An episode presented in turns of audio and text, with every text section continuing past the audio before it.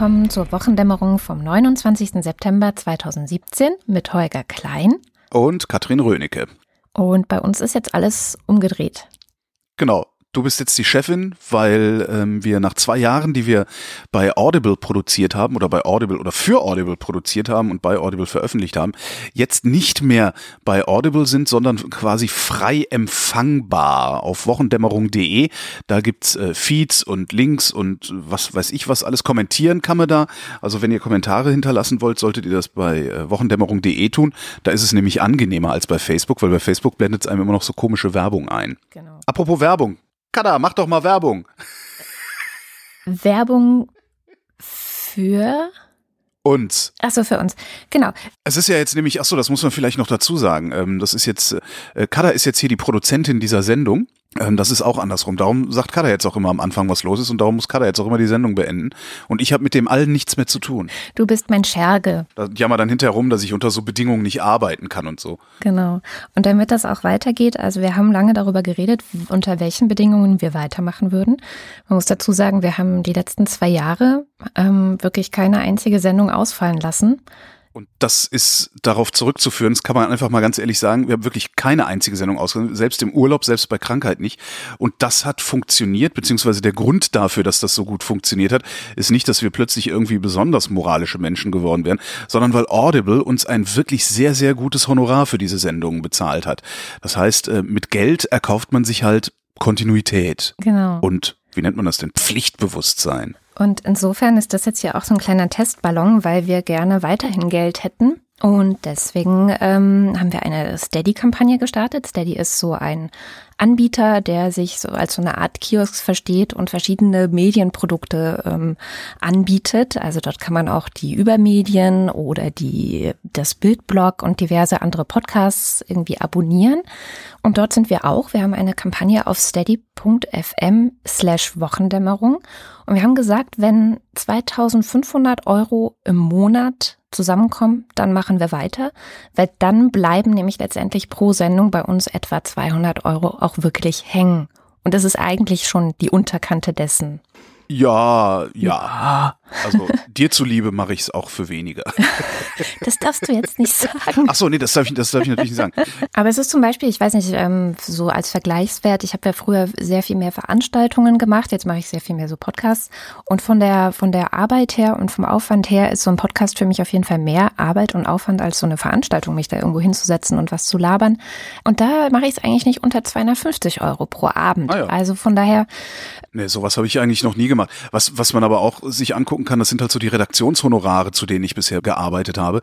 Und das war immer mehr als das. Also zumindest wenn man äh, die Lohnnebenkosten draufrechnet, weil die Lohnnebenkosten, äh, es gibt jetzt hier keinen Arbeitgeber, ich bin nicht bei dir angestellt. Das heißt, von dem, was hinten rauskommt, muss ich dann auch noch Krankenversicherung, Sozialversicherung, äh, Rentenversicherung und diesen ganzen Krempel und bezahlen. Einkommenssteuer.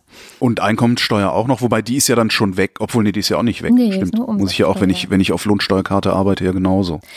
Stimmt. Wie naja, aber ja, wir wollen nicht jammern, aber das, das, das wäre, also, also das wäre was, wofür wir weitermachen würden. Ähm, und wenn es mehr wird, hey, reich werden wollten wir ja sowieso schon lange damit. Was leider immer noch nicht so richtig geklappt hat, oder? Ja, aber wir arbeiten dran.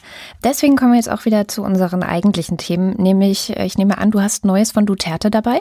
Ja, Rodrigo Duterte, der philippinische Präsident, ist immer noch nicht tot. Ähm, wer das hier noch nie in der freien Wildbahn oder noch nie bei Audible gehört hat, dem sei gesagt, ähm, Rodrigo Duterte hat zwischenzeitlich mal sich eine Auszeit genommen. Daraus habe ich abgeleitet, dass er tot ist oder zumindest todkrank. Ähm, darum warten wir jetzt mehr oder weniger darauf, äh, äh, ob Rodrigo Duterte äh, ja wirklich krank ist oder tot oder nicht. Aber er ist noch nicht tot, äh, hat aber schon mal die Erbmonarchie angekündigt äh, auf den Philippinen. Äh, Rodrigo Duterte kann sich, Zitat, keine bessere Kandidatin vorstellen für das Präsidialamt der Philippinen als seine Tochter, die wiederum Bürgermeisterin von Davao ist, der Stadt, in der Rodrigo Duterte auch schon mal Bürgermeister war. Moment. War nicht der Sohn von Rodrigo Duterte irgendwie Bürgermeister von Davao? Moment, habe ich jetzt, jetzt habe ich irgendwas durcheinander gebracht, ne? Verdammt, ich, irgendwas habe ich durcheinander gebracht. Kann aber auch sein, dass der Sohn mittlerweile nicht mehr, äh, kann, vielleicht habe ich was durcheinander gebracht. Verdammt. Ich recherchiere das während der Sendung. Und ja, dann gucken wir mal. Gut, dann kommen wir zu Donalds Woche. Donalds Woche. Donalds Woche ist diese Woche sehr stark beeinflusst durch Donald Trumps Schwiegersohn Jared Kushner. Ich habe übrigens mal geguckt, ob es im Internet inzwischen irgendwelche Beweise dafür gibt, dass er nicht wie Kermit der Frosch redet. ja. Und es gibt seit Mitte Juni ein Video von CNN, weil er einen Vortrag gehalten hat vor irgendwelchen digitalen Internet, weiß ich nicht was, Gurus. Und die haben das auch wirklich so groß angekündigt. Jetzt zum ersten Mal Jared Kushners Stimme, Trommelwirbel drunter gelegt und dann hat er was gesagt und alle nur so, Wah! irgendein Kommentator aus dem Internet meinte, es ist so, als ob du auf einmal feststellst, dass mehr Jungfrauen Beine haben. Also es war auf jeden Fall ein sehr großes Ding und er hat eine relativ normale und langweilige Stimme, kann man sagen. Ach, scheiße. Ja, Mann, das war, das war, ja, schade. Naja, gut. Aber es gibt neue Nachrichten und zwar erinnerst du dich noch an die E-Mail-Affäre rund um Hillary Clinton im Wahlkampf 2016, im US-Präsidentschaftswahlkampf? Sie hat, ähm, was, einen privaten E-Mail-Server für dienstliche Mails benutzt oder sowas, ne? Exakt. Und Donald Trump hat damals gefordert, dass man sie wegsperren müsste. Und jetzt hat Jared Kushner auch private E-Mail-Accounts benutzt, um Regierungsangelegenheiten damit zu, ja, zu regeln. Oh, geil. War Äh, schmeißt, schmeißt Trump ihn jetzt raus? Es gibt noch bisher noch keine Stellungnahme von Trump zu diesen ganzen Vorwürfen und ähm, sie versuchen das Ding jetzt, glaube ich, eher klein zu halten. Also sie, ähm, das Weiße Haus argumentiert mit so Sachen wie, ja, es waren ja weniger als 100 E-Mails, die davon betroffen sind und ja, das war in der Übergangszeit, als er mh, schon im Ha- Weißen Haus war, aber irgendwie, ähm, naja, Aber weil er eben neu. doch hohl ist, weil er eben doch doof ist, den E-Mail-Server in seinem Blackberry nicht eingerichtet gekriegt hat. Es ist keine so große Sache für das Weiße Haus. Ja, natürlich nicht. Für die ist nix eine große Sache, außer äh, dass die Weißen Amerika wieder übernehmen.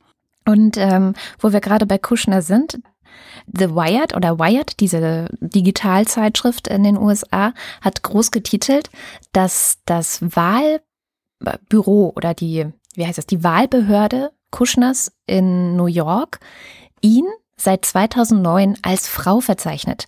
Das heißt, auch bei den Präsidentschaftswahlen letztes Jahr, 2016, hat er als eine Frau seine Stimme abgegeben. Ähm, das, das ist das. Jetzt rätseln alle. Ah, ist er vielleicht gar kein echter Mann? Oder wie? Das könnte es sein. Also es kann sein, dass er, es kann sein, dass er vielleicht gehackt wurde. Es kann sein, dass er irgendwie versucht hat, ähm, sich als etwas darzustellen, was er gar nicht ist, nämlich als Frau. Es kann Oder aber auch Mann. einfach sein, dass er das falsche Häkchen gemacht hat, als er dieses einfache Behördenformular ausgefüllt hat. Es kann aber auch sein, dass er, dass er eine Frau ist eigentlich und nur so tut, als wäre er ein Mann. Das kann natürlich auch sein.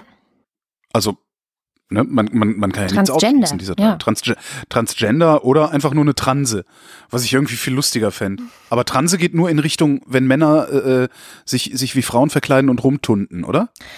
Das nennt man dann Transvestit. Ja. Ja, ja, meine ich ja. Ja, ich, ich, ich bin mir nicht sicher, ob das in die andere Richtung nicht auch gemeint ist, aber es gibt es einfach sehr viel seltener, ja.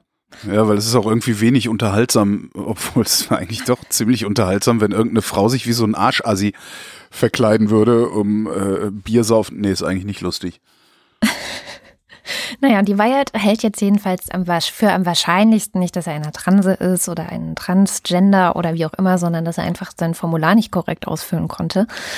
Und fragt jetzt halt, okay, wie vertrauenswürdig ist denn jemand, der das nicht mal das kann und aber sich anmaßt, also der ist ja Berater im Weißen Haus, der hat so Fälle wie, wie lösen wir den Nahostkonflikt? Ja? Über sowas macht er sich Gedanken. Ja gut, darüber mache ich mir auch Gedanken, aber Also ob das, ob das jetzt Rückschlüsse darauf zulässt, ich mache, glaube ich, auch manchmal ein falsches Kreuzchen oder so. Ähm, aber weiß nicht, ob ich mich jetzt als Mann bei einem Formular ausgeben würde. Wie dem auch sei. Große, große Nachricht in den USA waren, dass es gigantische, also wirklich gigantische Steuersenkungen geben soll. Das ist jetzt sozusagen der zweite Versuch nach der gescheiterten Abschaffung von Obamacare, also diese Gesundheitsreform. ja. Es ist jetzt der zweite Versuch Donald Trumps, ein großes Wahlversprechen durchzusetzen. Ob er das schafft, steht sehr in den Sternen, denn die Pläne sind wirklich riesig. Es geht darum, dass alle möglichen Leute kaum bis gar keine Steuer, also wenige bis gar keine Steuern mehr zahlen sollen. Zum Beispiel Ehepartner bis zu einem Jahreseinkommen von 24.000 Dollar. pro Person. Ähm, wer Kinder hat, soll entlastet werden, aber am krassesten sollen vor allem Unternehmen entlastet werden. Natürlich. Diese gesamten Steuerentlastungen, die Trump da plant, würden rund 5,3 Billiarden Dollar kosten. Billionen, meinst du? Äh, Billionen. Bi also Billionen oder Milliarden? Nein, nee, Milliarden. Warte mal. Unsere. Also in, in, den englischen, in den englischen Nachrichten steht Trillion und ich bin noch erstmal so, äh, was, Trillionen? Und dann habe ich auch kurz nachgedacht, nein, nein, es, ähm, es sind dann schon Billionen, oder? Ja. Genau. Ja, unsere, unsere Billionen sind deren Trillionen, ja. Genau.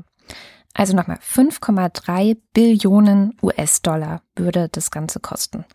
Und da stellt sich jetzt natürlich vielen die Frage, okay, wie will er das schaffen? Also wie soll er, er braucht für ein so umfangreiches Steuerpaket, braucht er auch Demokraten, die da mitmachen. Ja. Und er wird die wahrscheinlich nicht bekommen. Das heißt, was hier gerade passiert, ist wahrscheinlich, höchstwahrscheinlich, der zweite Ansatz Donald Trumps, ein großes Wahlversprechen wahrzumachen und er wird höchstwahrscheinlich auch hier wieder scheitern. Das ist eigentlich eine gute Nachricht. Okay, dann, ja, dann, dann bin ich zufrieden. wie viel, ne, wie viel davon dann letztendlich vielleicht doch umgesetzt wird. Und weil ich meine, er hat ja diese Großunternehmer, die haben ihm gespendet, die unterstützen ihn äh, so gut sie irgendwie können, ja auch mit den Medien, die er da teilweise besitzt. Also wie viel davon er dann doch denen als Geschenk machen kann, das muss man dann natürlich schauen. Das wird sich zeigen müssen. Ja, dann warten wir mal ab. Wieso immer, ne? Also hast du eigentlich auch das Gefühl, dass dieser Mann schon seit fünf Jahren im Amt ist? nee, das nicht, aber bestimmt seit zwei. Ja. Also länger als dieses Dreivierteljahr, was er bisher im Amt ist, auf jeden Fall, ja. Irgendwie sowas. Nachtrag. Dutertes Tochter ist Bürgermeisterin von Davao. Dutertes Sohn ist Vizebürgermeister von Davao. Es wird immer schlimmer. Mm. Okay. Ja, naja, dann ist ja. sie auch äh, bald Präsidentin und dann, naja. Ich weiß nicht, also Wahlen müssen die ja wahrscheinlich trotzdem noch abhalten. Also keine Ahnung, ob die, ob die Philippiner, die Philippiner, wie heißen die Einwohner der Philippinen? Die Filipinos. Filipinos. Ob die Philo Filipinos, ob die äh, äh, doof genug sind, sich sowas bieten zu lassen. Ja, also. Das wäre, aber pff, andere Länder, andere Sitten, ne? Die lassen sich ja, also oft lassen sich so unterdrückte Völker, die, die auch Angst haben, ja relativ viel bieten. Das kann man ja auch ja. beobachten. Ja. Und die Angst verbreitet Duterte ja nach wie vor. Also es gab jetzt wieder Nachrichten über tausende Morde an Leuten, die irgendwie beschuldigt werden, ähm, mit Drogen was zu tun zu haben. Unter anderem auch ein 14-jähriger Junge, der mhm. falsch äh, durch irgendwelche Verwechslungen ins Fadenkreuz der Ermittler geraten ist. Die haben den dann einfach abgeknallt und hinterher stellte sich raus, ach nee, war doch nicht. Naja, Pech gehabt. Naja. Apropos Pech gehabt. Ja. Wollen wir über die Wahl reden? Ähm, wahrscheinlich müssen wir das, ne? Das ist irgendwie, man kommt ja leider nicht drum rum, obwohl ich das eigentlich, eigentlich ist ja jetzt eher uninteressant, weil die Wahl ist gelaufen, der neue Bundestag bröselt sich so ein bisschen zusammen, eine neue Regierung haben wir noch nicht. Ähm, ist ja eigentlich gerade nichts los. nicht so viel. Keiner ähm, traut sich so richtig das Maul aufzumachen, weil in Niedersachsen noch gewählt wird, ne? Also es ist halt irgendwie schwierig. Das ist schon absurd. Aber hast du eine, hast du eine Haltung, eine irgendwie Meinung zur Jamaika-Koalition? Ja, macht mal. Ja? Ja, macht mal. Einfach alleine schon, um die CSU zu nerven. Dafür finde ich das, weil ich meine, die CSU ist halt kleiner als die FDP und die Grünen in dieser Koalition wären und alleine deswegen finde ich, muss man das schon machen. Einfach mal, damit die, damit die auch mal merken, dass sie, dass sie eigentlich nur irgendwie der Wurmfortsatz dieses, dieses ganzen Unionsgedings sind und äh, ja, allenfalls Steigbügelhalter, aber mehr auch nicht. Mhm. Das fände ich schon mal ganz lustig. Ich auch. Also, also ich bin auch sehr gespannt, wenn die Grünen mit den CDU-CSU-Leuten verhandeln über so ja. Sachen wie Schieben Obergrenze. Ja. Obergrenze ist ein Mordspaß, wird das. Nee, aber das, also ich finde, ich, ich, ich propagiere ja schon seit Jahren, dass ich ähm, es mal gut fände, ähm, die FDP und die Grünen gemeinsam an der Macht zu sehen. Also ich hätte es ja geil gefunden, wenn die beide 25 Prozent gekriegt hätten oder so. Das hätte ich lustig gefunden. Und dann hätten sie sich mal zusammenraufen müssen. Und ich meine ja immer noch, dass das wirklich sehr, sehr gut geht. Mit der FDP nicht so gut. Also die Grünen können sicherlich besser mit der FDP als die FDP mit den Grünen, weil die FDP wesentlich ideologisch verbrämter ist, als die Grünen das, das wahrscheinlich jemals waren. Die FDP-Anhänger aber anders sehen. Ja, natürlich, die halten sich für liberal und äh, aber die halten sich halt auch für die Partei der Start-ups und machen nur Industriepolitik, wenn sie können. Also das ist, nee, die sind halt wesentlich verbohrter und verbrämter. Ähm, ja, aber sehen würde ich es trotzdem mal gerne. Aber mal gucken, ob es überhaupt so weit kommt. Die Frage ist, was passiert dann? Wenn nicht Minderheitsregierung, also mit, mit wechselnden Mehrheiten? Hm. Können, können die Deutschen das? Ich glaube, dass das theoretisch möglich wäre, aber dass die AfD in der Lage sein könnte, das dann zu sabotieren, torpedieren. Also ich meine, die sitzen ja nun mit ihren knapp 13 Prozent auch im Bundestag. Ach nee, ja. es ist ja schon einer abgewandert aus der Fraktion. Was auch übrigens eine sehr schöne Ey, Wählerverarsche ist. Also das ist eine Unverschämtheit. Also wirklich eine Unverschämtheit. Äh, lässt sich da irgendwie, greift die Erststimmen ab und sagt dann, nee, eigentlich will ich aber mit der Partei nichts zu tun haben und bildet sich jetzt ein, dass sie ja nur aufgrund äh, ihres Charismas äh, gewählt worden wäre oder irgendwie sowas. Dabei ist die nur gewählt worden, weil sie genauso auf diesen Arschlochplakaten gestanden hat wie alle anderen auch. Ja, also die hat die Nazis als Stimmvieh, glaube ich, ähm, gerne ja. in Kauf genommen. Ja. Und jetzt ist ja aber die Partei zu nazimäßig. Was ich, also ich finde es eigentlich, man könnte fast, fast schon sagen, wenn das von Anfang an die Strategie war, ist es ja. wahnsinnig clever. Naja, dann hätte sie wahrscheinlich aber noch ein bisschen gewartet und erstmal noch äh, die gesamten, also alles, was in, an gemäßigten Leuten in der AfD ist, also ich unterstelle jetzt, dass es das gibt. Ich bin nicht sicher, ob es das gibt. Ähm, dann hätte sie zumindest diese Leute mal hinter sich gebracht und wäre dann gemeinsam mit denen äh, aus diesem Verein ausgetreten und hätte die Nazis über, übrig gelassen. Und das wäre dann ein, ein, ein wahnsinniger Schlag gewesen. Zu sagen, okay, von den, keine Ahnung, hier 90 Abgeordneten, die da jetzt sitzen, gehen 70 oder 60 oder sowas, äh, machen jetzt eine neue Fraktion und eine neue Partei und übrig bleiben tatsächlich nur noch die Neonazis. Das, das wäre grandios gewesen. Damit hätten die sich auf, auf Jahrzehnte einen Sitz im Bundestag sichern können. Aber das ist halt nicht, was die wollen. Also das ist auch nicht, was Frauke Petri will. Frauke Petri, das ist halt, die AfD ist durchgehend, sind die nicht daran interessiert, Politik zu machen. Auch wenn Frauke Petri das jetzt behauptet. Ich glaube nicht, dass Frauke Petri ein Interesse daran hat, konstruktiv Politik zu machen. Ich hatte die in der, in irgendeiner dieser Talkshows gesehen jetzt schon wieder und habe auch gedacht, mein Gott, Frau Petri, wie wär's, diskutieren Sie doch mal nach vorne. Da kommt immer nur, was man ihnen alles Schlimmes angetan hat und Vergleiche mit anderen. So. Ja, die anderen machen aber auch, ja, toll, die anderen Kinder kriegen auch kein Smartphone, nur weil du eins hast. Das sind so ganz komische Argumente, genauso wie der Gauland irgendwie. Ja, der François Mitterrand hat das auch gesagt, das mit der Wehrmacht. Ja, und François Mitterrand hat den ganzen Tag Scheiße geredet. Nur weil der vielleicht ein paar gute politische Ideen hatte, heißt doch nicht, dass alles, was der Mann sagt, richtig ist. Und ausgerechnet deshalb, was Gauland sagt, auch noch richtig ist. Es, es, die sind so leicht zu dekonstruieren. Sind sie aber dann auch wieder nicht, weil den Medien gelingt es nicht. Ich verstehe aber nicht, warum da nicht einer da sitzt und sagt, hör mal, Herr Gauland, nur weil, weil Mitterrand mal dummes Zeug geredet hat, heißt das doch nicht automatisch, dass es richtig ist, nur weil Mitterrand das gesagt hat. Aber kann man, das kann man ihm ja einfach mal vorwerfen. Und dann sieht nämlich auch das Publikum, wie diese Leute arbeiten. Das hat das Publikum ja dank Angela Merkel gesehen. Das fand ich sehr schön. Ich hatte das auch auf unserer Facebook-Seite gepostet, wo Gauland sagt, man sieht auf deutschen Straßen ja kaum mehr Deutsche. Nee, das war Meuthen, nicht Gauland, ne? War das Ach, das war Meuthen, ich mein, Dieser mit dem Knittergesicht und diesem krassen Kinn. Ja, genau. Ja, genau, ja die, ich verwechsel die immer. Das sind ja beides, sie sind ja beide sehr fremdenfeindlich rechts und, und aggressiv und also sie sind sich schon sehr, sehr ähnlich. Ähm, genau, der Meuthen. Und Angela Merkel dann so ganz trocken. Also ich weiß gar nicht, wie Sie das machen, Herr Meuthen, aber ich kann, wenn ich auf einer Straße jemanden sehe, nicht unterscheiden, ob das ein Deutscher mit Migrationshintergrund und deutschem Pass ist oder tatsächlich ein Ausländer. Die hat, nee, die hat das sogar, die hat das noch viel kürzer gefasst, oder? Die hat doch nur ja. gesagt, also ich kann auf der Straße niemandem ansehen, was für einen Pass er hat. Äh, Irgend, irgendwie sowas, oder? Irgendwie so, ja. Auf jeden Fall sehr, sehr schön. Aber warum macht Angela Merkel das? Warum machen das nicht die Medien? Warum macht das nicht Anne Will? Ja. Genau. Und das ist auch sowas, also für mich, ich habe diese Woche sehr viel über dieses ganze, wie kommt es, wie sind wir jetzt dahin gekommen, wo wir sind, nachgedacht.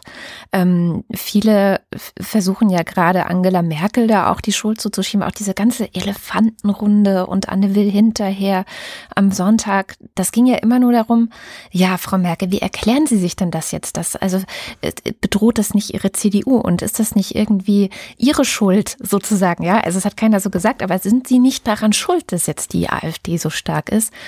Und ich, ich finde es eigentlich total ungehörig, weil es gibt in meiner Wahrnehmung zwei Gründe, dass die AfD so stark ist. Und der eine Grund hat mit den Medien zu tun. Also es war sehr schön, Katharina Barley war diese Woche ähm, bei Hard Aber Fair mhm. und hat dann dem Frank Plasberg, den ich für einen der Hauptwahlkampfmanager der AfD fast schon halte, ja, sorry, aber dessen Sendungen, also allein schon die Titel sind meistens total populistisch. Genau ja, ganz so knusper die, ist das nicht, was der Mann macht. Da, so ja. wie die Forderungen der AfD. Und dann scheint die Redaktion da auch nicht sonderlich äh, gut Recherchearbeit zu machen oder eben auch schon auf These hin zu recherchieren, weil diese das ist schon, Kurzbeiträge das ist schon seit Jahren das Problem an dieser Plasberg-Sendung, dass die Redaktion nicht wirklich recherchiert. Hm. Das siehst du, äh, die haben sich ja jahrelang irgendwie was eingebaut. Ja, wir prüfen das dann hinterher im Faktencheck. Und wenn du dir dann die Faktenchecks mal anguckst, nee, ja. Das sind halt keine Faktenchecks, was die da machen. Manchmal klappt's, äh, oft aber auch nicht. Und wer das Paradebeispiel dafür sehen will, dass man Plasberg journalistisch nicht vertrauen kann, der gucke sich die Geschichte rund um den sogenannten Regividerm-Skandal an und die Plasberg-Sendung und den Faktencheck danach.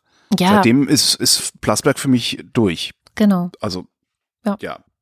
Jedenfalls ähm, hat Katharina Barley dann mal vorgerechnet, es gibt ja nicht nur Platzberg, es gibt ja auch noch Anne Will, Maischberger und Maybrit Illner. Also nennen wir mal diese vier großen Talkshows in den öffentlich-rechtlichen.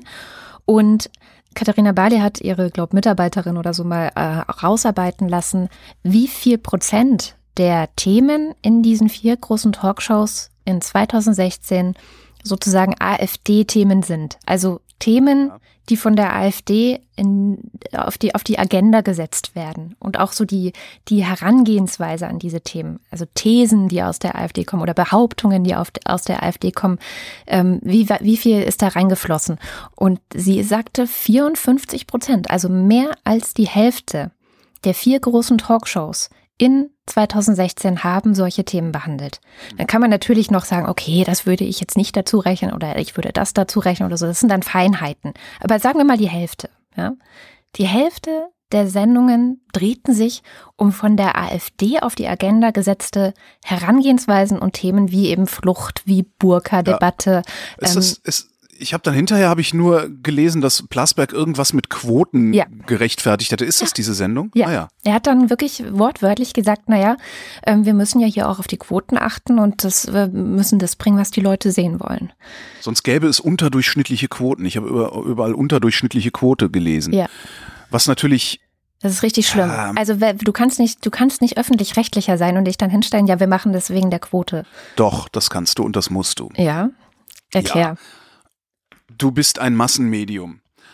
Du hast als Massenmedium eine Masse von Leuten anzusprechen. Wenn du auch als öffentlich-rechtlicher, ja, der natürlich auch die Nische bedienen muss und so weiter. Ja, ja, ja.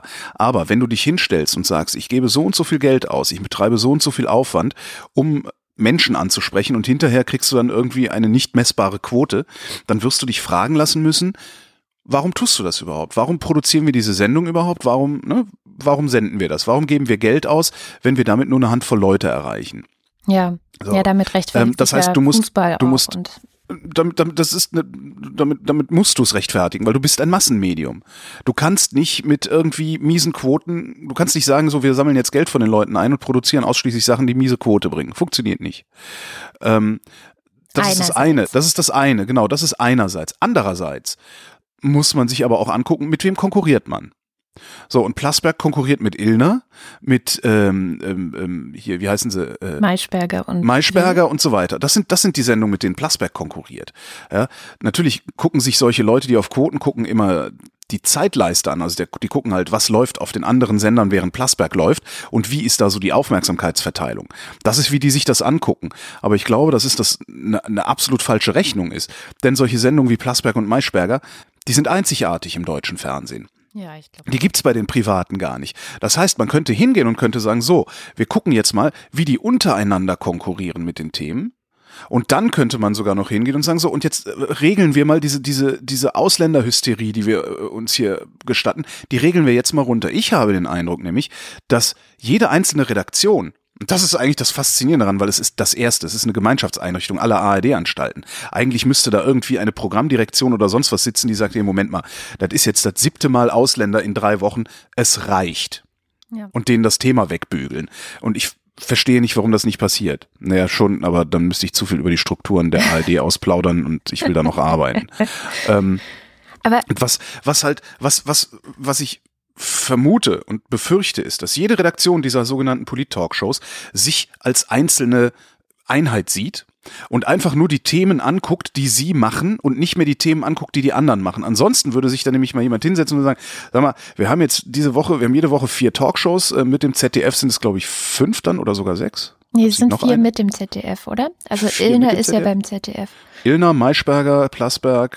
Und Will. Und Will, ja. Ansonsten würden die sich vielleicht mal kurz schließen und sagen, ey, guck mal Leute, wir haben jede Woche vier Dinger. Reicht es nicht, wenn wir in einer dieser Sendungen Ausländer zum Thema machen? Wollen wir in den anderen Sendungen nicht was anderes machen und dafür vielleicht auch unterdurchschnittliche Quoten kassieren? Weil in dem Moment, wo du dich mit den anderen Sendungen vergleichst, also mit vergleichbaren Sendungen vergleichst, sind die Quoten auch nicht mehr so schlimm. Ja, Aber wenn du dich natürlich mit äh, Stirb langsam vergleichst, was zur gleichen Zeit auf Sat 1 läuft oder so, ja, dann hast du halt keine Chance.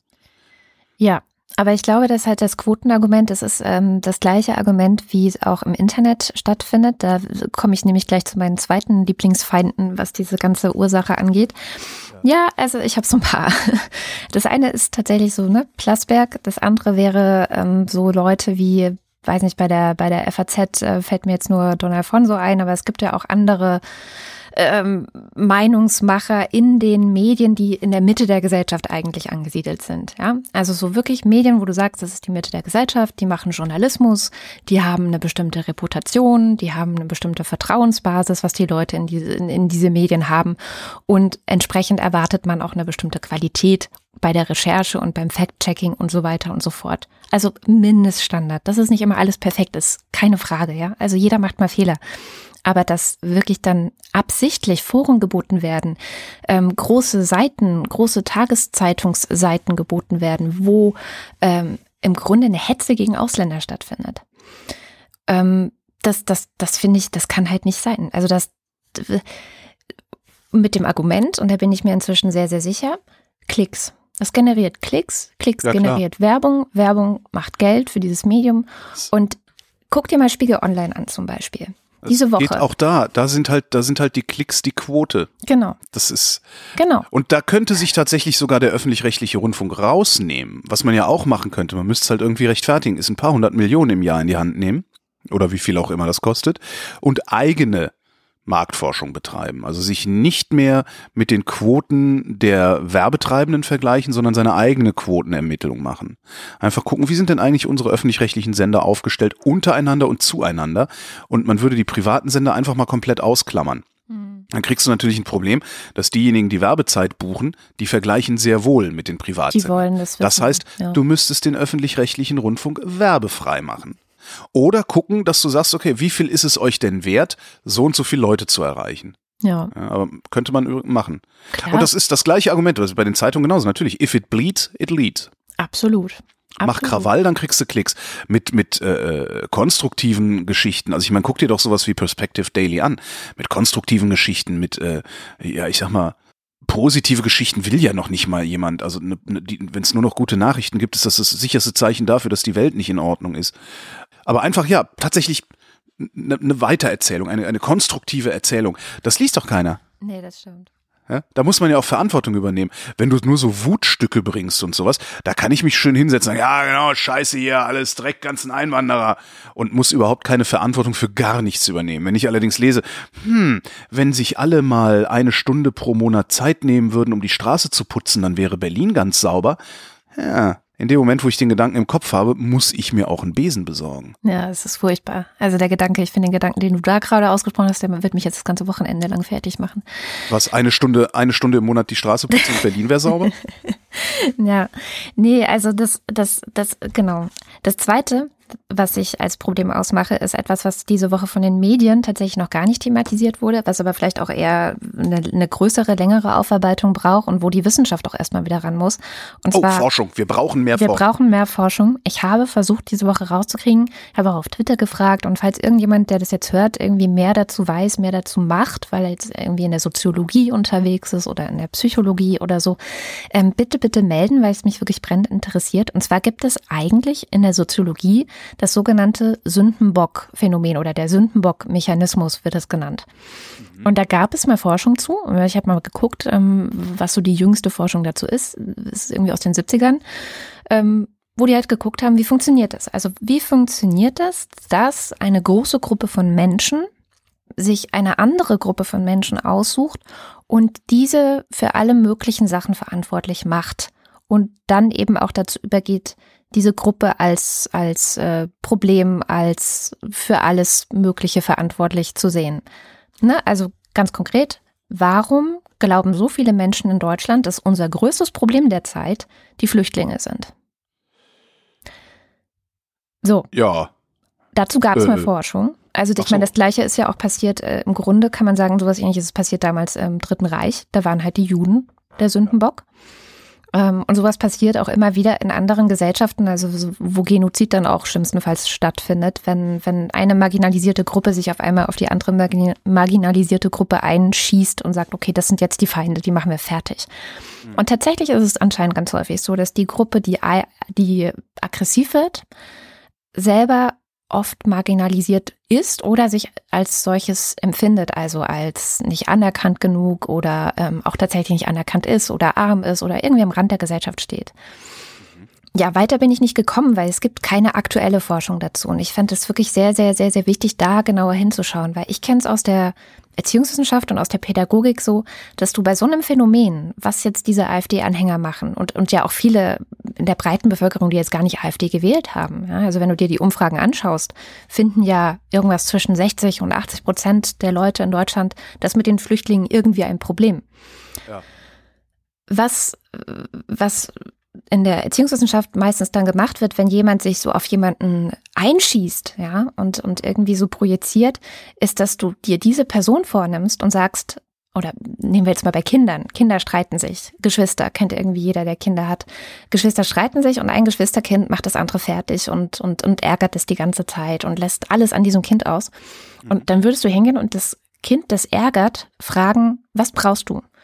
Was was fehlt dir gerade? Was brauchst du? Was willst du? Ja, du würdest ja. gar nicht so sehr gucken, was ist jetzt an der Schwester falsch, ja, also, die gerade geärgert wird. Ähm, die ist nämlich garantiert nicht das eigentliche Problem, sondern die ist gerade eine Projektionsfläche und du würdest dich auf dieses aggressive Kind fokussieren und fragen, was es braucht und versuchen rauszukriegen, ähm, woran es gerade mangelt. Und das passiert gerade überhaupt nicht. Also das ist auch so ein Medienversagen, das halt immer wirklich nur um bei dem Bild zu bleiben, geguckt wurde, was ist eigentlich an der Schwester falsch? Was hat sie gemacht? Was hat sie gemacht, um zu provozieren oder so, ja? Diese Debatte wird geführt, aber es wird überhaupt nicht geschaut, warum passiert gerade in so einem großen Umfang dieser, dieser Sündenbock-Mechanismus. Wir haben nämlich, wenn man mal ganz ehrlich ist, ähm, gar kein so großes Problem mit den Flüchtlingen, ja. Also, die sind jetzt, die Kriminalität in Deutschland ist immer noch niedriger als 2012 oder 2013 oder so, ja. Also die das ist alles, das erklärt das alles nicht.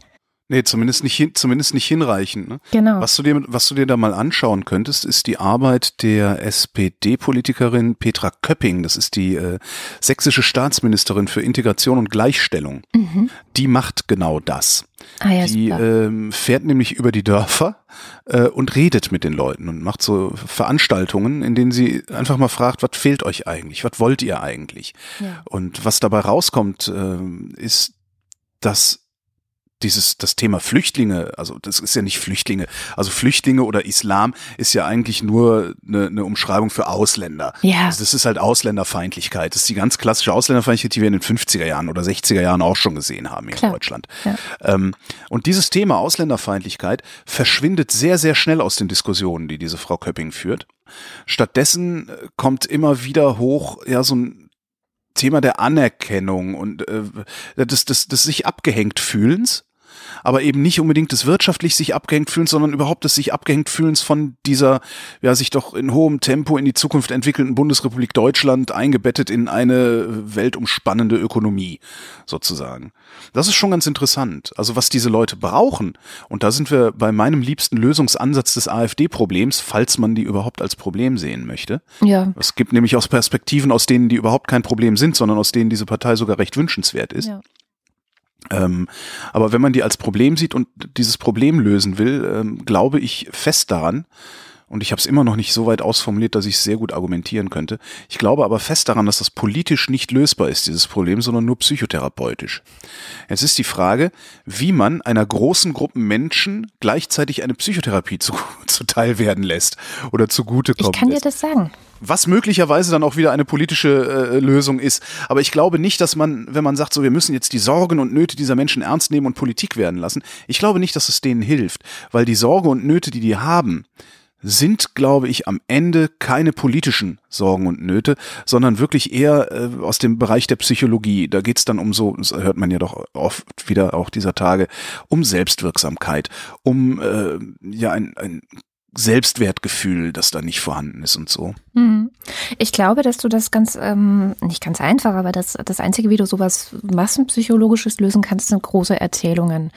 Und ich glaube, wenn du dir anschaust, dass das tatsächlich eine sehr große Wählerschaft da jetzt aus dem Osten kam, und ich will das gar nicht weiter bewerten, also ist, ähm, dass dem Osten eine positive große Erzählung gerade fehlt. Die gibt es nicht. Die, Oder dem Westen eine negative, wie Gregor Gysi immer sagt, dem Westen fehlt die Erfahrung des Wendeverlustes. ja, genau. Die Und- sind die, ja, also der Osten, der ostdeutsche Mann ist ja jetzt gerade wieder der Popanz, der da an den äh, hingestellt wird, ist halt nicht im, in der Bundesrepublik angekommen. Wie denn auch? Weil das, was Bundesrepublik ist, also der alte Westen und die vielen, vielen aus dem Osten, die da sehr wohl da angekommen sind, ähm, die kümmern sich überhaupt nicht um den Rest. Das, das ist ja, das ist so zynisch, das klingt, aber es funktioniert ja auch ganz gut ohne die. Und das fehlt. Also es fehlt wirklich auch, dass man auch die, viele, viele dieser Geschichten sind ja vor der Wende entstanden.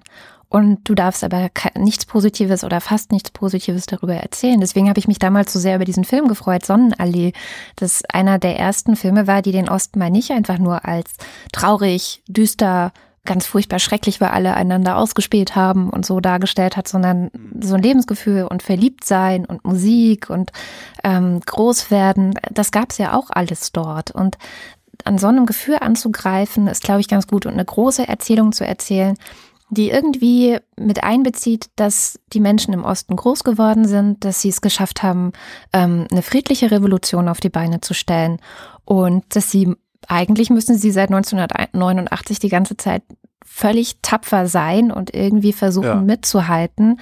Ähm, und das ist Und das fällt schwierig. selbst jemandem, das fällt selbst jemandem, der ausschließlich in der Bundesrepublik, also ausschließlich im Westen sozialisiert wurde, schon schwer genug. ja. Ja. müssen alle echt die ganze Zeit ganz schön tapfer sein, finde ich. Und das kann man auch mal so sagen, was in der Politik natürlich nicht so gesagt wird. Da wird ja nicht gesagt, ja, wir sind jetzt ganz tapfer, wir schaffen das schon irgendwie, sondern Ja. wir sind super. Wir, Wir sind die super und wer nicht und wer nicht mitkommt, ist halt komplett selber schuld. Ja. Das ist ja auch dieses dieses neoliberale Ayn Rand Narrativ, das in die Köpfe der Leute eingesickert ist über die letzten 30 Jahre, dass äh, ja an an an jedem Schicksal, das einem widerfährt, ist man ja ausschließlich selbst schuld. Das, man, man ist ja, was wird den Menschen wird ja grundsätzlich abgesprochen, Produkt ihrer Umgebung zu sein. Ja. Das ist halt Quatsch. Also es ist halt, niemand existiert im luftleeren Raum, sondern alles, was ich mache, alles, was ich habe, alles, was ich bin, bin ich, weil ich mich in einer bestimmten Umgebung aufhalte oder aufgehalten habe und von bestimmten Menschen beeinflusst wurde und von bestimmten Menschen nicht. Und die alle sind dafür verantwortlich, wo ich bin und was ich bin. Und das muss man halt auch mal wirklich, auch mal den Schwachen, den Armen und den Dummen zugestehen. Ja. Die sind das nicht, weil sie das wollen oder so. Ja. Das ist äh, auch die alte, die alte Diskussion über den Sozialhilfeadel. Ja, wo also der Sozialhilfestatus äh, von Generation zu Generation im Grunde nur noch vererbt wird. Äh, ein Kind, das in der dritten Generation in einem Sozialhilfeempfangshaushalt aufwächst, das überhaupt keine Menschen um sich herum hat. So eine Diskussion hatte ich neulich mal wieder mit jemandem, der auch meinte, ich komme auch aus armen Verhältnissen und ich habe mich auch hochgearbeitet. Heute habe ich eine eigene Firma. Und ich dachte, ja, du hast doch die guten Bedingungen drumherum gehabt. Deine Mutter hat dich halt morgens zur Schule gebracht, weil sie wusste und noch begriffen hat, dass das wichtig ist und so weiter. Aber wenn du das in der dritten, vierten Generation hast, um dich herum niemanden hast, der morgens um sechs aufsteht, buffen geht und abends müde nach Hause kommt, wenn du niemanden hast, an dem du es sehen kannst, dass das das normale Leben ist, woher sollst du es denn dann wissen? Ja. Durch die Gängelung bei der, beim Arbeitsamt wirst du es mit Sicherheit nie lernen. Nö, das, das führt eher noch dazu, dass du dich weiter an den Rand gedrängt fühlst oder auch an den Rand begibst. Also ja klar, obwohl die Idee ja eigentlich eine gute ist, zu sagen, ja komm, wir packen die Leute jetzt in Maßnahmen, ja, damit sie einfach wieder Struktur in ihr Leben bekommen und ja, dieses ne, früh aufstehen, arbeiten gehen, nach Hause kommen, dass das funktioniert. Aber wenn du gleichzeitig halt sagst, ja, ne, eigentlich bist du ja ein Arschloch und in einem halben Jahr ist die Maßnahme auch wieder vorbei, äh, ja, was soll das? Keine Perspektive. Wir sind ganz schön abgeschweift, aber ich glaube, du wolltest so ja eigentlich nicht über sowas reden, aber ich finde jetzt gut. ja, jetzt komme ich gar nicht hier mit meiner, doch komm, also eine, die wunderbare Welt der Wissenschaft äh, spuckt noch was Schnelles aus fürs Ende der Sendung. Kanadische Wissenschaftler haben nämlich festgestellt, dass man das Sexualverhalten der Menschen an, woran ablesen kann? An deren Gesichtsform. Natürlich, ha! wie alles. Wir wissen, genau, wie alles. Äh, genau, Phrenologie. Ähm, nein, was wir, was wir tatsächlich wissen, ist die Breite des Gesichts, also das, das Verhältnis von Breite zu Länge des Gesichts. Ähm, Wissenschaftler drücken sich ja immer doch ein bisschen so kann aus, ne? Kann verknüpft sein mit Charaktereigenschaften wie Aggression, Dominanz und Egoismus. Also breite, ne, wenn, wenn du also, breiten Schädel hast. morgen bei der Party achten? Wenn du einen breiten Schädel hast, ja, hast du eher jemand aggressives, dominantes, egoistisches vor dir. So. Diese Gesichtszüge, also die Gesichtsform und die Persönlichkeitszüge werden durch Testosteron, das männliche Sexualhormon, bestimmt. Ja? So. Jetzt gibt's Forschungen, die darauf hindeuten, dass auch Sexualverhalten bei Männern und bei Frauen durch Testosteron beeinflusst wird. Zu wenig, ne? Kennen wir, zu wenig Testosteron, kein Bock auf Sex, bei Männern kein, keine Erektion mehr. Und jetzt haben sie eine äh, Studie gemacht, haben also geguckt, wie viel Testosteronspiegel, tralala, äh, und Sexualverhalten abgefragt und es stellt sich raus, Männer und Frauen mit breiteren Gesichtszügen haben einen eher stark ausgeprägten Sexualtrieb. Hm. Hm. Männer mit einem breiteren Gesicht haben außerdem eine lockere Einstellung zu Treue und sind einem Seitensprung nicht abgeneigt. So, und jetzt müsst ihr sehr stark sein, liebe Jungs. Weil ich weiß jetzt schon, so, ich kann mir jetzt schon ein paar untervögelte Typen über, äh, vorstellen, die auf der nächsten Party am Samstag denken so, ja geil, äh, ich suche mir einfach eine breitgesichtige Alte, dann komme ich schneller in die Kiste. Oder irgendwie sowas. Nein, bei Frauen gab es hier keine signifikante Korrelation. das heißt, du darfst, also wenn du, wenn du unbedingt ähm, ähm, vögeln willst, dann musst du dir einen Typ mit breitem Gesicht suchen. Da ist die Wahrscheinlichkeit auch höher, dass er hinter dir nicht, nicht bei dir bleiben will. Und mit dieser hilfreichen Information für die nächste Party endet die Wochendämmerung vom 29. September 2017. Wir danken für die Aufmerksamkeit. Tschüss.